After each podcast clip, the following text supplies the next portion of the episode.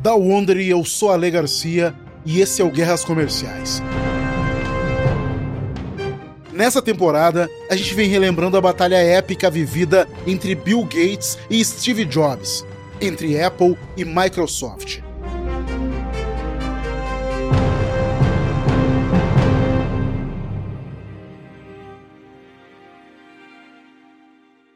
Há não muito tempo atrás, a maior rivalidade do mundo tech era entre esses dois. Hello, I'm a Mac. And I'm a PC. Quem estava assistindo TV nos Estados Unidos em meados dos anos 2000 deve se lembrar desses anúncios do iMac. Um homem de meia idade, de óculos e vestindo terno e gravata servia como referência ao PC, enquanto o cara mais novo e bom de lábia, de jeans e camiseta, seria um Mac. I'm into doing fun stuff like movies, music, podcasts, stuff like that. I also do fun stuff like timesheets and spreadsheets and pie charts. Esses comerciais colocavam o Mac como o computador descolado do momento e o PC como a máquina mais comum e, digamos, entediante. Okay, uh, no, by fun I mean more in terms of. For example, it'd be kind of hard to capture a family vacation, say, with a, a, a pie chart, you know? A Apple bateu realmente sem dó com essa campanha, não? Esses anúncios hoje podem ter 15 anos, mas o debate Mac versus PC ainda está muito vivo. É só perguntar para qualquer um que tenha sido forçado a mudar de um para o outro e você imediatamente vai ouvir uma opinião. Mas no que se refere a computadores, o sistema operacional Mac tem apenas 14% de participação no mercado, enquanto o Windows tem cerca de 76%. E enquanto a Microsoft se concentrou em dominar os computadores pessoais, a Apple dominou o mercado dos smartphones. O valor da companhia quase dobrou nos anos depois do lançamento do iPhone. Hoje em dia, esses titãs das antigas no mundo tech encontraram um outro adversário de peso. Os softwares online do Google e o sistema operacional Android deram uma bombada significativa na renda da empresa já há vários anos, colocando ela bem na cola da Apple. Não precisa dizer que o campo de batalha está bem diferente hoje do que estava há 40, 30, até 15 anos atrás. Principalmente no Brasil, onde os computadores só chegaram aos lares brasileiros nos anos 90, com a abertura econômica após o fim da ditadura militar. Para nos ajudar a entender quem é quem na disputa Apple versus Microsoft e principalmente como esse embate histórico repercutiu no mercado brasileiro de tecnologia, convidamos Henrique Sampaio. Henrique é criador e apresentador do Primeiro Contato, como os computadores, games e internet entraram nos lares dos brasileiros. Outra produção da B9, eleito um dos melhores podcasts de 2021 pela Apple Podcasts. Então bora abrir os portões e dar uma mordida na maçã. Pegou a referência? Então vem comigo.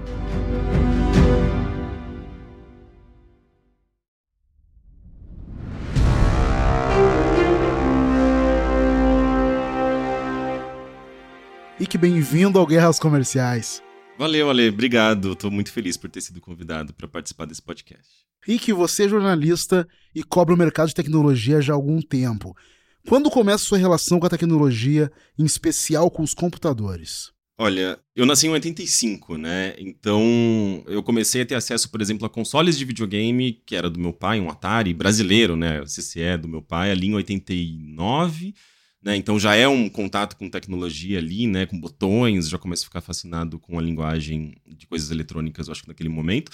Mas especialmente com computadores, a coisa começa a desenrolar, eu acho que especialmente em 94, 95, quando chega um computador em casa, né? Meu pai bota um computador para dentro de casa. Lembro até o modelo, era um Acer, marca que existe até hoje no mercado de computadores, né?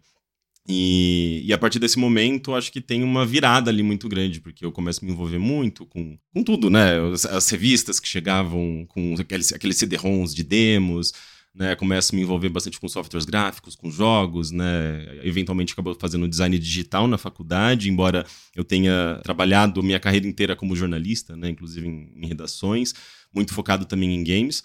Mas uh, o começo da história é, acaba sendo assim, né? Eu acho que para minha geração em geral, né, acaba sendo muito assim. O pai ou a mãe que botou um computador para dentro de casa e mudou a vida dos filhos. Perfeito. E a sua relação tecnológica evoluiu para uma para um projeto profissional. Você já lançou duas temporadas do podcast Primeiro Contato. Conta um pouco mais pra gente desse projeto, por favor. Os computadores não chegaram na casa dos brasileiros ao mesmo tempo e da mesma maneira como aconteceu nos Estados Unidos? É, não, isso certamente foi bem diferente. Até porque a gente está falando de um país que é, domina a tecnologia, né? Foi um dos primeiros países a dominar a tecnologia.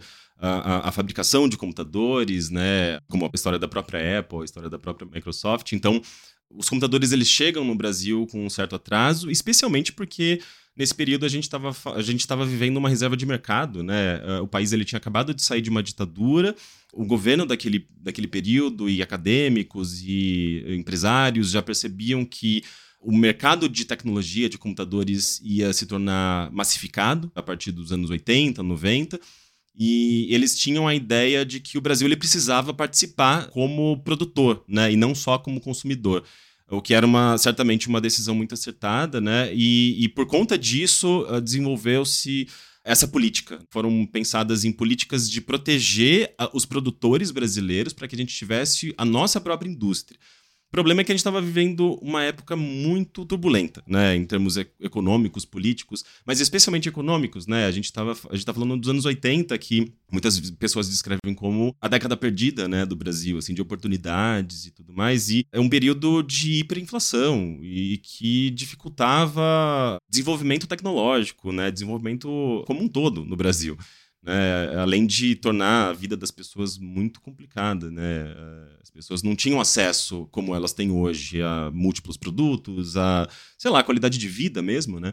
Então, é, existia essa contradição, ao mesmo tempo que existia uma indústria querendo se estabelecer e pessoas muito competentes, né, trabalhando na fabricação de computadores nacionais, inclusive consoles também, né, obviamente baseados em naquilo que vinha de fora, mas esse é sempre o primeiro passo, né? Isso também aconteceu com a China, aconteceu com a Coreia do Sul.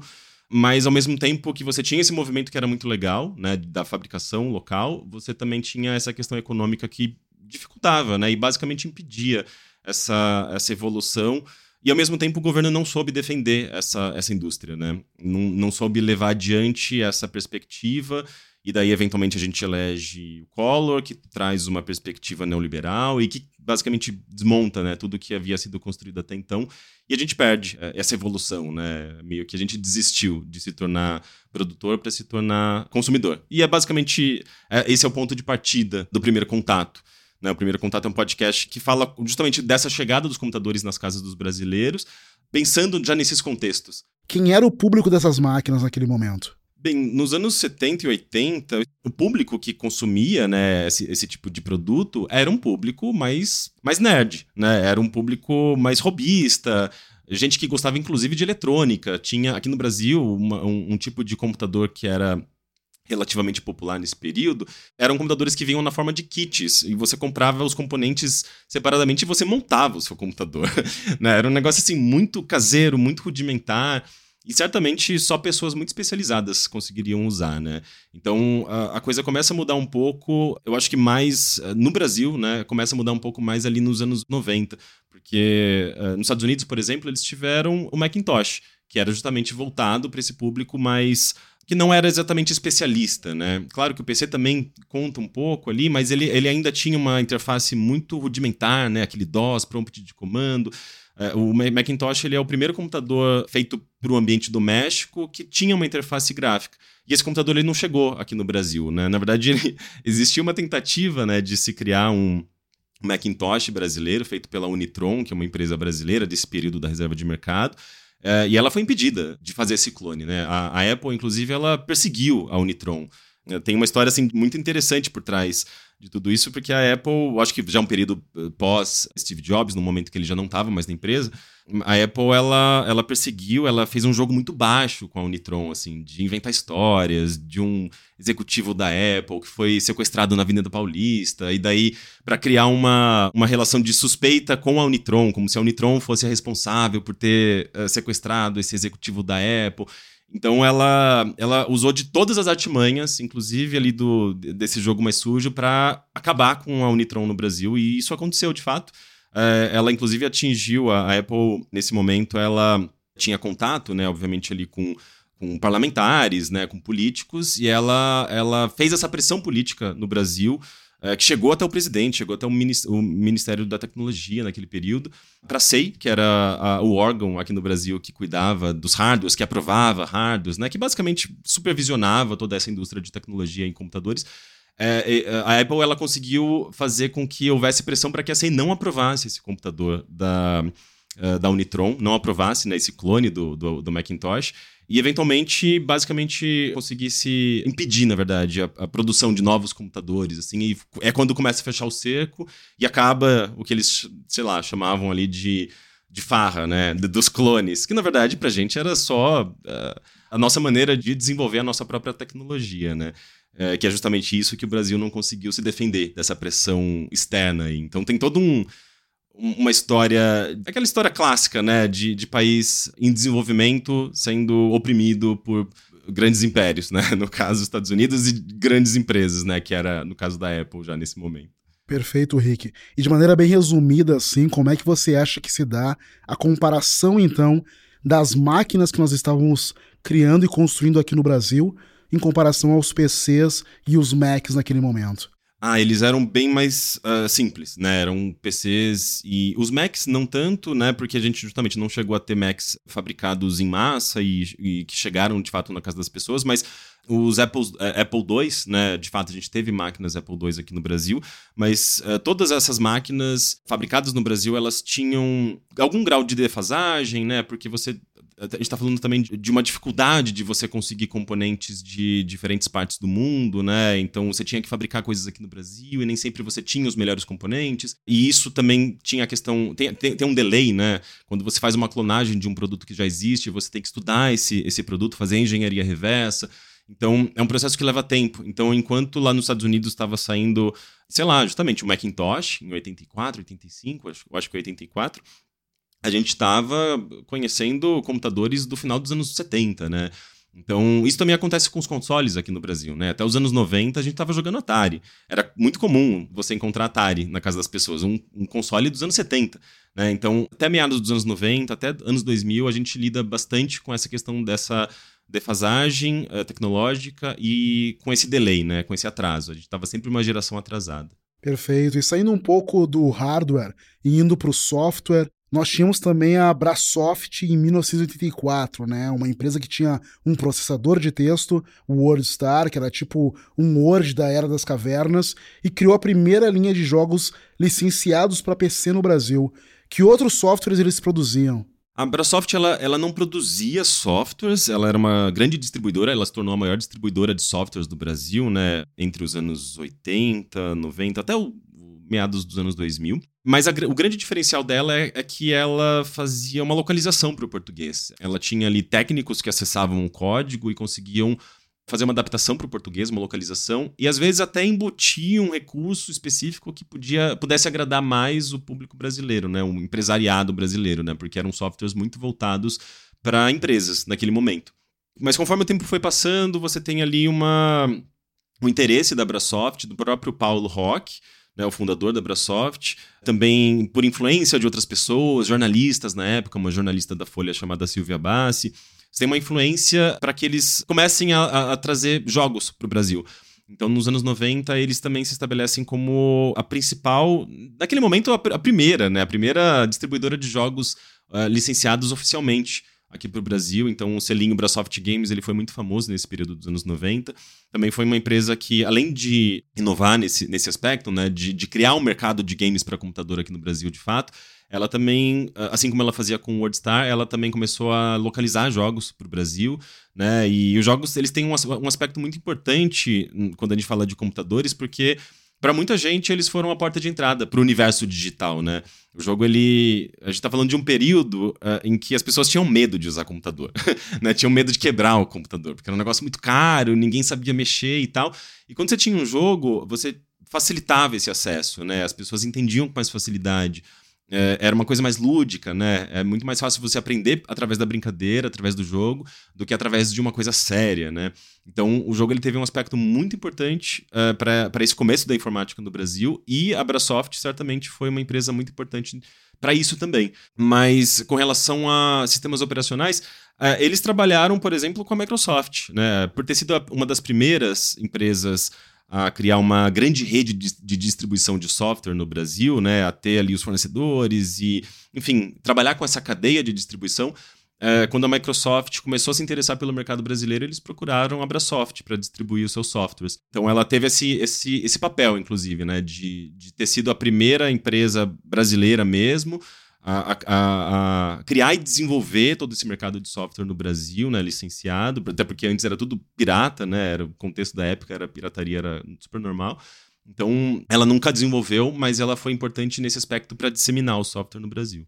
E Rick, quando os PCs e games começaram a chegar realmente aos lares dos brasileiros nos anos 90, como é que foi a recepção do público a essas máquinas e aos programas? Eles imediatamente substituíram a produção nacional? É curioso isso, né? Porque, assim, a gente tinha produção nacional, né, de software, mas eram softwares muito uh, voltados a empresas, eram, por exemplo, sei lá, para você gerenciar caixa, sei lá, fazer planilha, umas coisas muito simples, assim, que ah, muito mais simples do que planilha de cálculo, planilha, do, sei lá, aqueles softwares, aquelas suítes de produtividade, né, que a própria Microsoft já distribuía eram coisas mais simples e coisas, às vezes, mais moldadas para o empresariado brasileiro.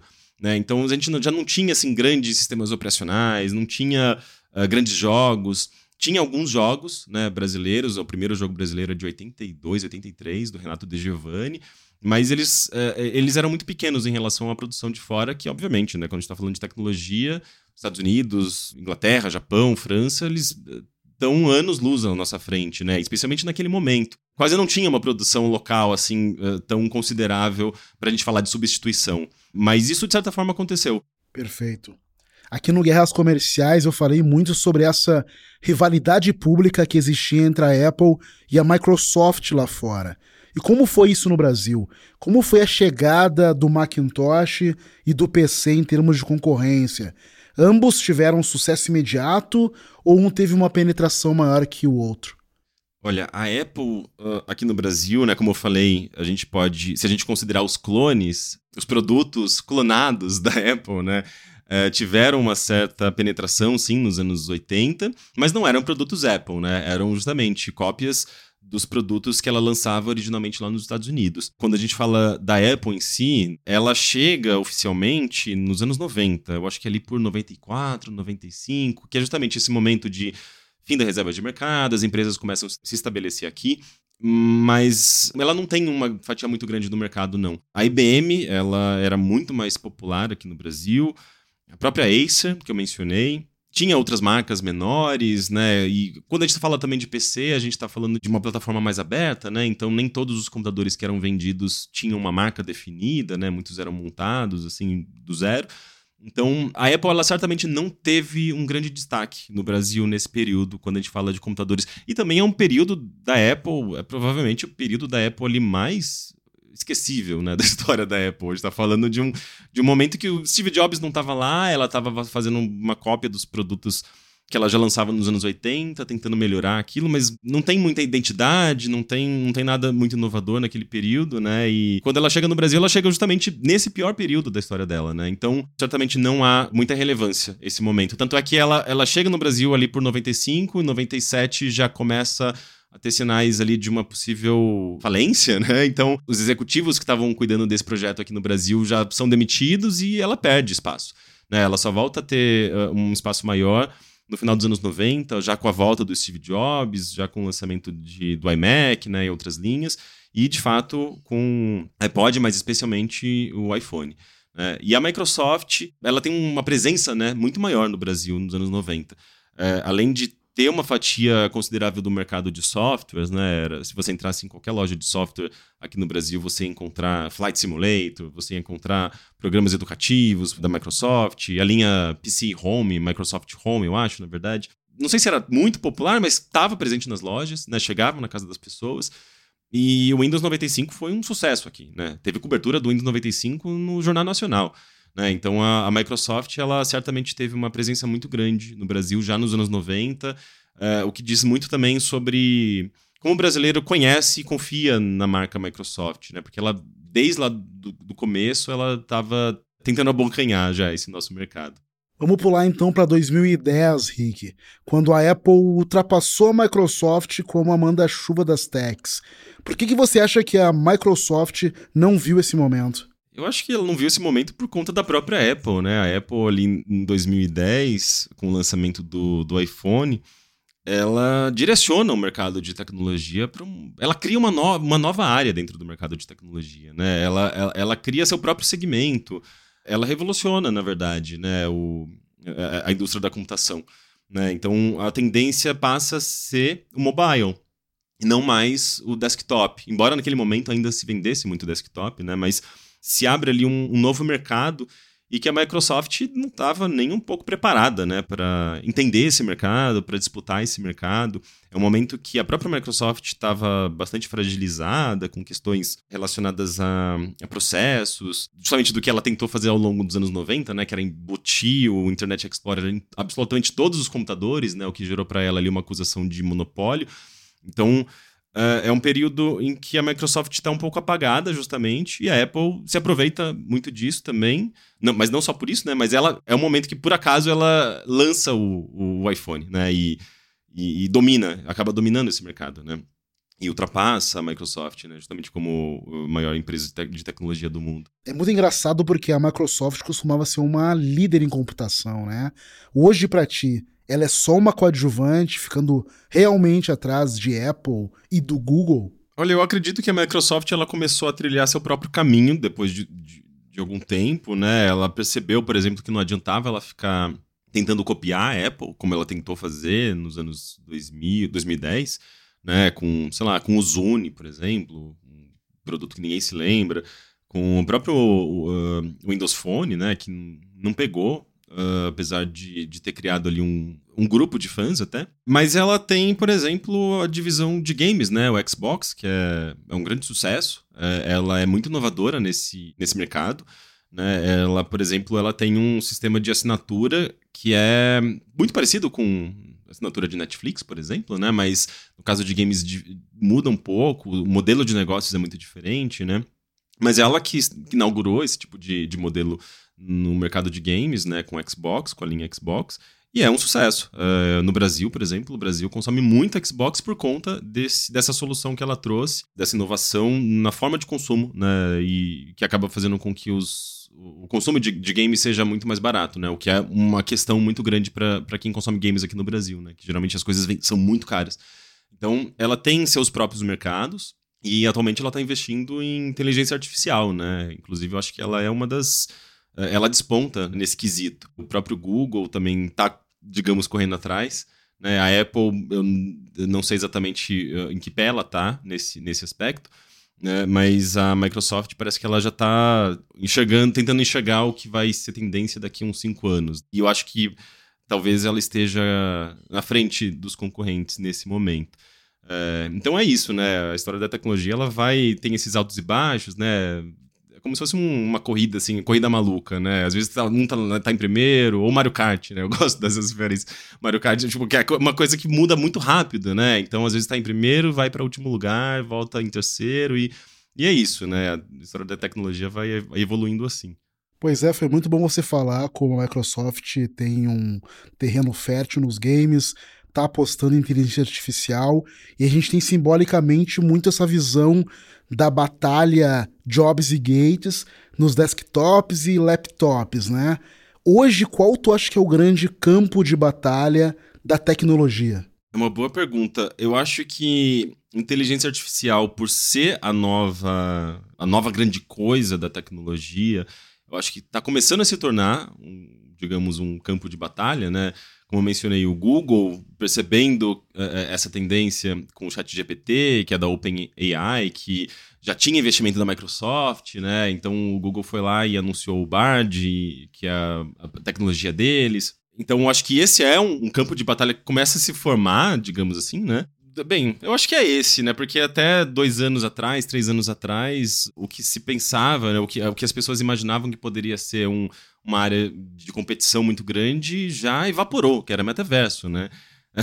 É, é um negócio que, assim, tipo, surgiu, as pessoas ficaram polvorosas, sabe, sei lá por quê, porque era um negócio que era uma grande promessa vazia, assim, não dava para entender como as pessoas achavam aquilo viável. E o negócio já, já morreu, né? Assim, o, o, hype em torno do metaverso já morreu, embora você tenha ali muitos projetos ainda existentes, mas as empresas já tiraram a grana desse movimento, né? E eu acho que elas estão realmente investindo em inteligência artificial. A Apple, justamente, é, é a minha dúvida. Eu não, eu não tenho certeza se ela está seguindo muito nessa direção. Né? Um dos últimos grandes anúncios da Apple o Vision One, parece que ainda está mirando essa questão não só da, do metaverso, né, mas da realidade virtual, da realidade mista, né, que é justamente realidade virtual, mas realidade aumentada, com seu óculos, seu dispositivo de XR, que eles chamam, né, justamente por conta dessa realidade mista. Mas eu também não sei se eu acredito muito na massificação desse produto, porque é muito caro, né? Ela impressionou todo mundo, mas eu duvido que isso vai chegar na casa das pessoas. Eu acho que inteligência artificial é uma coisa muito mais palpável, é, é uma coisa que as pessoas entendem já, elas já começam a utilizar, já chega na casa das pessoas, elas elas conseguem enxergar a utilização disso, apesar de todas as questões éticas e os problemas que precisam ser resolvidos de regulação, mas já é muito mais realista apostar em inteligência artificial atualmente. Esse é o Guerras Comerciais e eu tô aqui com o Henrique Sampaio, jornalista especializado em tecnologia e apresentador do Primeiro Contato, podcast que conta em detalhes a chegada dos computadores pessoais e da internet aqui no Brasil. Vamos tirar um rápido intervalo. Quando a gente voltar, um olhar sobre como essas empresas influenciaram os aparelhos portáteis sem os quais a gente não consegue mais viver.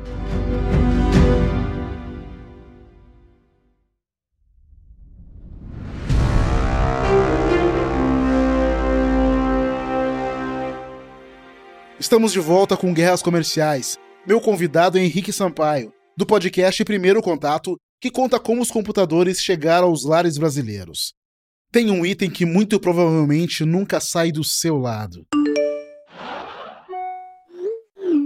Rick, hoje em dia os nossos smartphones são como o ar que a gente respira, né? Então eu tenho que te perguntar: você é do time Apple ou é do time Android? Olha, eu já fui do time Apple. Uh, inclusive, meu primeiro celular foi um iPhone, não me lembro qual modelo. Mas, eventualmente, eu tive. Assim, eu meio que fui obrigado né, a comprar um Android, porque não tinha muita outra opção e era o que cabia no meu bolso, né? Então, não é só por uma questão de gosto, não é porque eu amo a plataforma, é porque é o que dá para comprar. Mas ao mesmo tempo é aquela coisa, né? Você já você começa a se acostumar e depois fica difícil de mudar, né? E hoje, atualmente, eu tô bem satisfeito com meu celular Android, não sinto nenhuma vontade de migrar novamente é, eh, para um celular da Apple, até porque aqui no Brasil acho que é meio arriscado você sair andando com iPhones por aí. Mas falando de tecnologia, o que, que te atrai para um, te distancia do outro? Quais são os pontos negativos e positivos que você vê neles?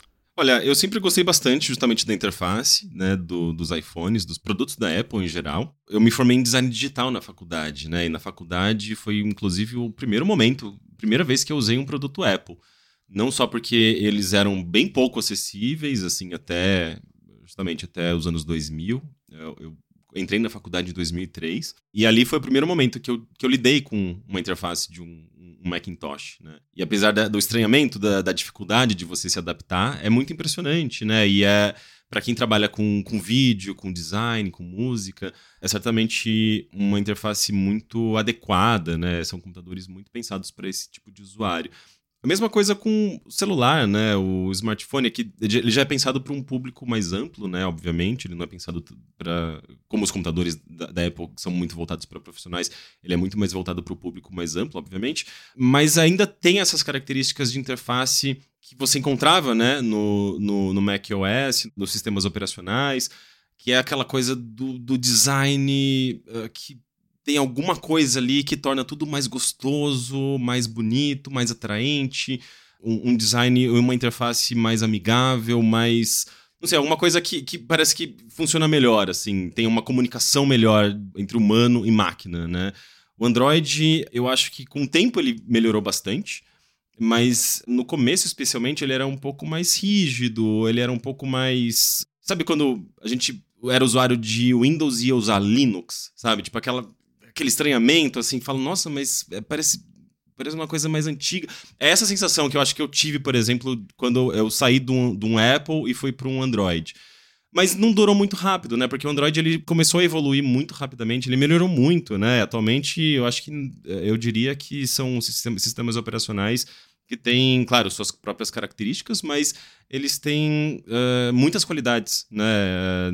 eu acho que o Android, especialmente quando você tem um bom celular que roda bem, uh, né, com um bom processador, você tem exatamente as mesmas qualidades que você encontraria num celular da Apple, né? E, de certa forma, é, é isso que me mantém também dentro do Android. E claro que o, uh, toda a questão do, do ecossistema, né? Porque como meus, meus documentos estão no, no Drive do, do Google, como eu uso o Gmail, é, então parece que faz sentido eu utilizar um Android, essas, essas coisas parece que se conectam melhor. Eu acho que isso acaba justificando, né, o fato de eu permanecer no Android, né? Se eu fosse comprar um próximo celular, provavelmente seria eu ia cogitar um Android e não um, um iPhone. Nós estamos falando aqui agora sobre telefones né, da Apple e Android, que é do Google. E há pouco tempo atrás a gente falou de como a Microsoft fez sua tentativa lá e teve um certo sucesso com seu Windows Phone. E, no entanto, depois disso, saiu da corrida, né? Por que que tu acha que eles desistiram disso depois que o Windows Phone falhou e passaram a não investir mais no mercado mobile? É, eu acho que ela chegou, não sei se um pouco tarde demais, mas certamente ela chegou depois, né, por exemplo, do Google, que explorou ali justamente uma, uma lacuna que existia no mercado que a própria Apple criou, que era justamente uma alternativa ao, ao, celular da Apple. E a, e a, Microsoft, ela tentou justamente fazer uma, uma outra alternativa, né, apresentar ali um outro sistema operacional mas você tem uma série de características que de mercado mas também de interface que eu acho que talvez tenha não eles, eles não conseguiram conquistar né os, os usuários. É, o próprio Windows Phone ele, ele tinha coisas muito legais mas ele era ao mesmo tempo ele era muito diferente do, do Windows que as pessoas conheciam né da, daquele Windows por exemplo o, o, quando a Microsoft chega no Brasil ela chega com o Windows 95 o Windows Phone ele já pega uma outra fase de, um, de interface né, da Microsoft, que já era o lance das janelas, né? Você tem aqueles quadradinhos interativos. Tinha ideias muito legais, mas era uma interface nova, então as pessoas estavam conhecendo, não tinha ainda aquela, aquele senso de familiaridade que a Microsoft tinha desenvolvido ao longo dos anos com o Windows XP, né? Era tudo muito, ainda muito parecido, então a interface do Windows Phone era muito diferente né? Inclusive da própria, do próprio iPhone e do, do, do próprio Android. E ao mesmo tempo, como você já tinha um mercado muito estabelecido, né, de iPhone, de Android, de pessoas que já estavam fidelizadas por essas, essas, esses sistemas operacionais e essas marcas, a Microsoft ela teve muita dificuldade de convencer as pessoas e, e testarem por conta própria. E isso, eh, consequentemente, fez com que os desenvolvedores não tivessem interesse em desenvolver versões seus, seus aplicativos para o Windows Phone, né? Então, sei lá, um, imagina um celular sem Instagram. Era isso. Era um Windows Phone, os usuários de Windows Phones, eles sofriam com esse tipo de, de, de, de, barreira, sabe? Como, onde, como que eu vou interagir com os meus amigos em redes sociais se eu não tenho Instagram aqui, por exemplo?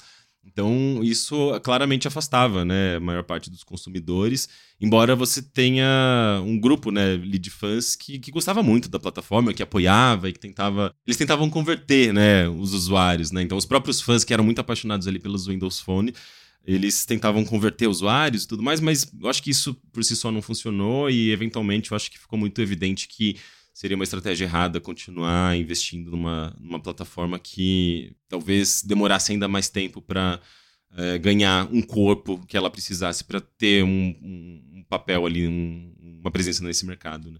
E agora nessa batalha de mobile, Apple versus Android, tem muitas marcas fabricando telefones com Android com aparelhos bem interessantes, né? Google, Samsung, Motorola, etc. Na tua opinião, tem alguma empresa hoje mandando tão bem em termos de design industrial que seria capaz de superar a reputação da Apple nesse quesito? Olha, eu acho que tem muitos aparelhos muito bons, tão bons, inclusive, quanto aparelhos da Apple. Muitos deles vindos, inclusive, do mercado da indústria asiática, né? Então, especialmente quando a gente pensa na Xiaomi, na Poco, Huawei, eh, você tem diferentes marcas com produtos muito bons, né, de, de alta qualidade, inclusive no quesito de design, né? A própria Samsung, né, A linha Galaxy tem múltiplos, múltiplos modelos, mas alguns deles batem diretamente com qualquer produto da. Os, os, os, produtos mais top de linha da Apple, né? Então, eu acho que em termos de qualidade, mesmo de design, eu acho que sim. A Apple ela não está mais sozinha nessa. Ela tem grandes competidores, mas ao mesmo tempo, eu não sei se essas empresas elas, elas conseguem alcançar esse grau de. Não sei se é perfeccionismo a palavra certa, mas é esse grau de qualidade que atinge o público, mas em outros aspectos, assim, no, no, aspecto de estilo de vida, no aspecto de mesmo de status. A Apple ela tem uma coisa, ela tem um, uma legião de fãs que acredita tanto na marca, né? Quando surge um novo produto, esses fãs eles vão comprar, eles, eles são muito fiéis à, fiéis à marca, né?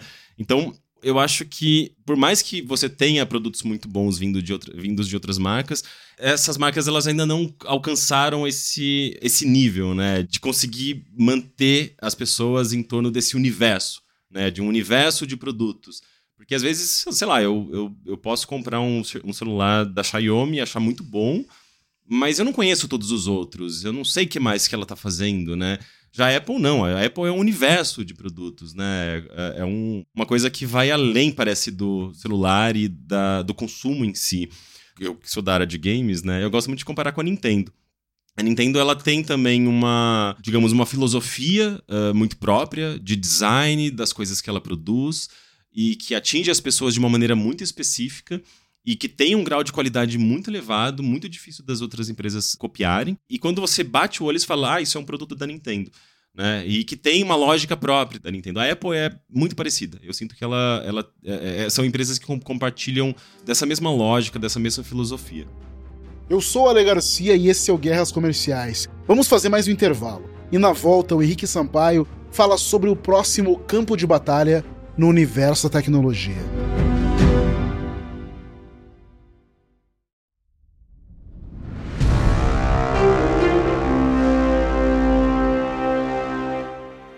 Rick, hoje em dia parece que todos os olhares estão muito voltados para a fabricação. Como é que essas companhias de tech de ponta estão lidando com os tropeços na rede de suprimentos de insumos nesses últimos anos? E já vou engatar com outra. Tem muita dependência da China? O que, que isso significa para o futuro desses produtos? É, isso é uma questão que a indústria de tecnologia em geral, não só de celulares, né, tá lidando, especialmente depois da pandemia, né, com a pandemia, porque a pandemia ela, ela deu uma chacoalhada nas coisas, né? Não só pela questão dos lockdowns, que fecharam fábricas e por motivos óbvios, né, as pessoas precisavam sobreviver, mas também por questões relacionadas à guerra comercial entre Estados Unidos e a China, né? Então o Donald Trump ele, ele intensificou essa, essa briga comercial, né, acusando a China de fazer espionagem com os produtos da Huawei. Então você tem é uma questão bem geopolítica, né? Mas o que eu acho que mais fica em evidência para a gente é que a China ela acabou se, tornando, se tornando a grande fabricante de componentes de tecnologia, de produtos de tecnologia, né? Ela domina todo o aspecto de logística, de fabricação, ela é especializada nisso, ela deixou de ser uma, um país uh, de agricultura para virar um país de tecnologia. Uh, e todas as empresas ao redor do mundo passaram a, a, se tornar dependentes da China, né? Porque a China tinha os melhores preços, ela tinha o projeto mais eficiente de entrega, de fabricação. Né? Então, quando você tem um, um chacoalhão, como a gente viu com a pandemia, com a questão comercial com os Estados Unidos, todos os países acabam sofrendo, né? Os consumidores em geral do mundo, do mundo todo acabam sofrendo, porque isso vai fazer com que, no meio da pandemia, especialmente, quando as pessoas passaram a usar mais tecnologia, mais computador, mais videogame, mais internet, uh, isso faz com que a demanda aumente muito, né? A demanda dos produtos de tecnologia aumente muito. E a oferta que vem da China caia, né? Porque a fábrica fechada, preços mais caros por conta dessa guerra comercial com os Estados Unidos. E tudo isso, obviamente, acaba recaindo sobre o consumidor, que não consegue encontrar o produto, ou que, quando acha o produto, acha num preço muito mais caro. Então, isso deu uma bela chacoalhada no mercado de tecnologia em geral, para tudo, assim, de placa de vídeo a celular mesmo. Justamente porque a China, ela, ela concentra tudo. E aqui no Brasil, por exemplo, a gente teve histórias de fábricas de fabricação de chips que foram fechadas porque não tinha investimento. E é curioso, né? Porque isso reforça uh, justamente essa, esse problema.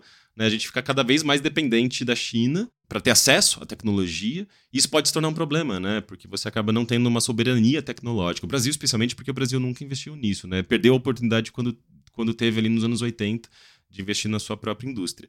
A sorte é que a gente faz parte dos BRICS, né? Então é, a gente tem uma boa relação com a China, especialmente agora com o governo Lula. Tem uma, uma conversa, né? Tem um diálogo bom, diplomático. Então a gente acaba não sofrendo tanto quanto outros países e os próprios Estados Unidos, né? Que tiveram bastante problema com, com relação à exportação dos produtos inteiros, mas também dos, dos insumos, né? Perfeito, Rick. Voltando um pouquinho para o campo dos computadores pessoais, hoje em dia tem diversas empresas desafiando a hegemonia de Apple e de Microsoft, né? Por exemplo, o Google tem o Chromebook, ainda que seja com uma fatia pequena de mercado, você vê espaço para outras empresas e vê relevância nesse campo também, considerando que hoje tudo se faz no mobile, no celular? Olha, por conta da pandemia, uh, curiosamente, a venda de computadores aumentou né, justamente como eu mencionei, né, a demanda para tecnologia em geral aumentou. Então a gente viu esse efeito também na venda de desktops e laptops. Mas eu não tenho certeza se isso vai se manter, né? Porque a tendência é, é o uso cada vez mais de plataformas mobile, principalmente pelas novas gerações, que não estão muito acostumadas com computadores, tirando alguns grupos específicos, né? Quando a gente fala de streamers, por exemplo, de gamers, né? De pessoas que é, que trabalham com computador, uh, compositores, editores de vídeo, não tem muito como você fugir de um desktop. Especialmente desktop, né? O laptop ele acaba sendo muito usado, acho que especialmente para quem, sei lá, coisa de viagem, né? Você vai viajar, fazer um trabalho uh, fora, então você leva o laptop, mas, enfim, você tem esses dois segmentos, uh, e eu acho que tem esse público mais especializado, que acaba dependendo desses, desses aparelhos, mas a grande população, a maior parte da população, está muito mais acostumada com celular, né? É, então eu não acho que é uma tendência o crescimento do uso de laptops e desktops atualmente. Agora, é, com relação à competição né, é, da Apple, da Microsoft nesse espaço, é curioso que é um espaço que ele não mudou muito em relação aos anos 90 e 2000. você tem praticamente as mesmas empresas atuando, né? Então você tem a Apple, que tem uma fatia muito específica do mercado, né? porque os computadores, os computadores dela são muito caros, em geral, especialmente, novamente, especialmente aqui no Brasil, tanto os laptops quanto desktops, é, eles costumam ser usados também hum, pra, por grupos muito específicos, né, de profissionais e tal. É, e os PCs, que eles são populares, obviamente, você tem uma parcela muito grande do mercado que são PCs que não tem marca específica, né? Que são criados do zero. Você vai na Santa Efigênia, você monta um PC. Inclusive, é muito mais barato. Quando você está pensando em um high-end, né? Uma máquina high-end. Mas você também tem, tem aquelas marcas que já estavam presentes lá nos anos 90, né? Você tem a Dell, você tem HP, a Acer, Lenovo. Lenovo, acho que ela chegou um pouco depois. Mas é curioso pensar que é um mercado que ele não mudou tanto com relação às marcas né, que estão disputando esse espaço. Né?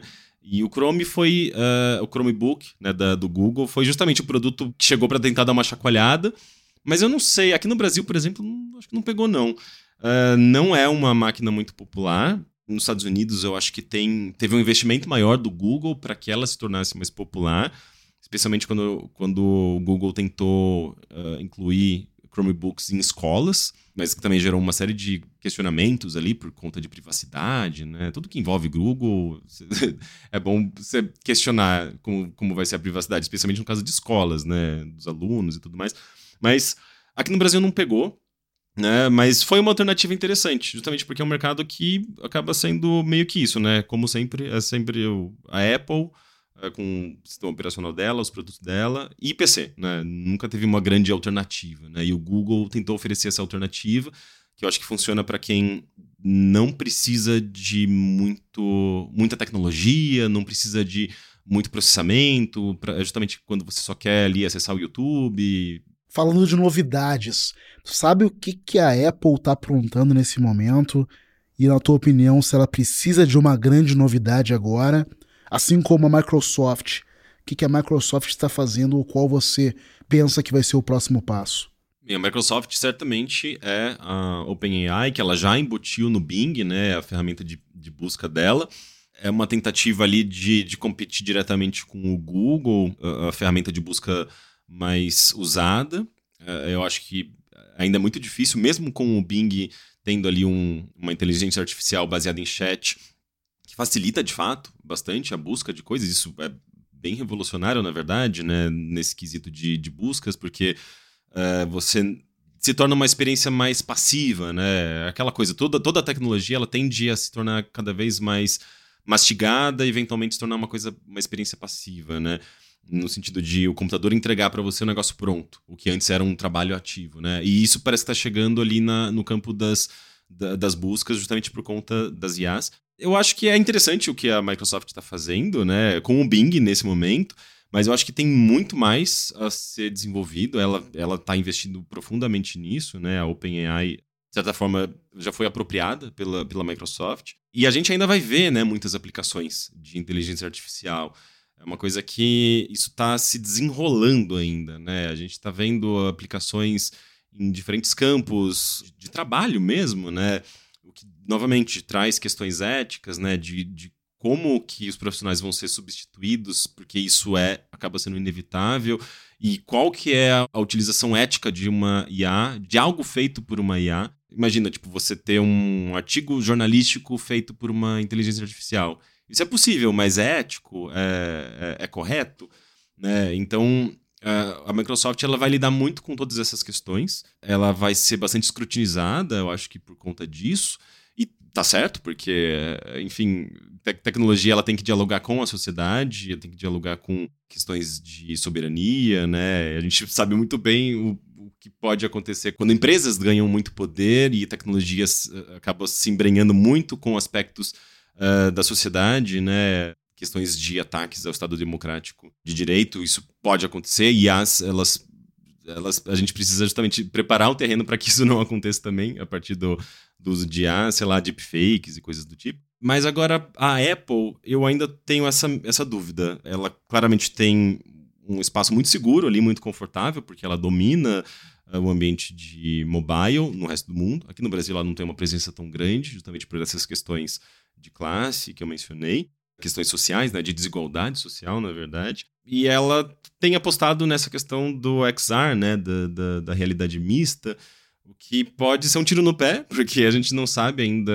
quão palatável, quão realista é o uso dessas tecnologias atualmente, pelo menos dentro do nosso contexto atual, talvez daqui a 10 anos seja uma coisa muito mais difundida, né? mas atualmente ainda é muito complicado. Sem falar que o produto dela, né, o, o Vision Pro, vai ser lançado a 3 mil e poucos dólares, assim, não é nem um pouco uh, realista. Novamente, aquela questão do, do produto de luxo, e esse daí, sim, assim, até para os Estados Unidos, até para o público norte-americano, seria um produto de luxo. Então, é uma boa pergunta, assim, o que, que a Apple anda aprontando? Ela tá, talvez esteja por trás dali da, dos panos e por trás dessa, dessa apresentação ali do Vision Pro, talvez tenha outras coisas vindo que a gente ainda não, não consiga esperar. Que é isso que a Apple sempre fez, né? Ela sempre inovou dessa forma, assim, trazendo ideias completamente novas e mudando a maneira que a gente utiliza a tecnologia. Eu conversei aqui com o Henrique Sampaio, jornalista de tecnologia e games e criador do podcast Primeiro Contato. Rick, muito obrigado de verdade aqui pela tua presença no Guerras Comerciais. Ale, obrigado. Eu que agradeço pelo convite. Uh, fico muito feliz de ter participado de um podcast tão legal que conta uma história tão bacana como essa da Apple versus Microsoft.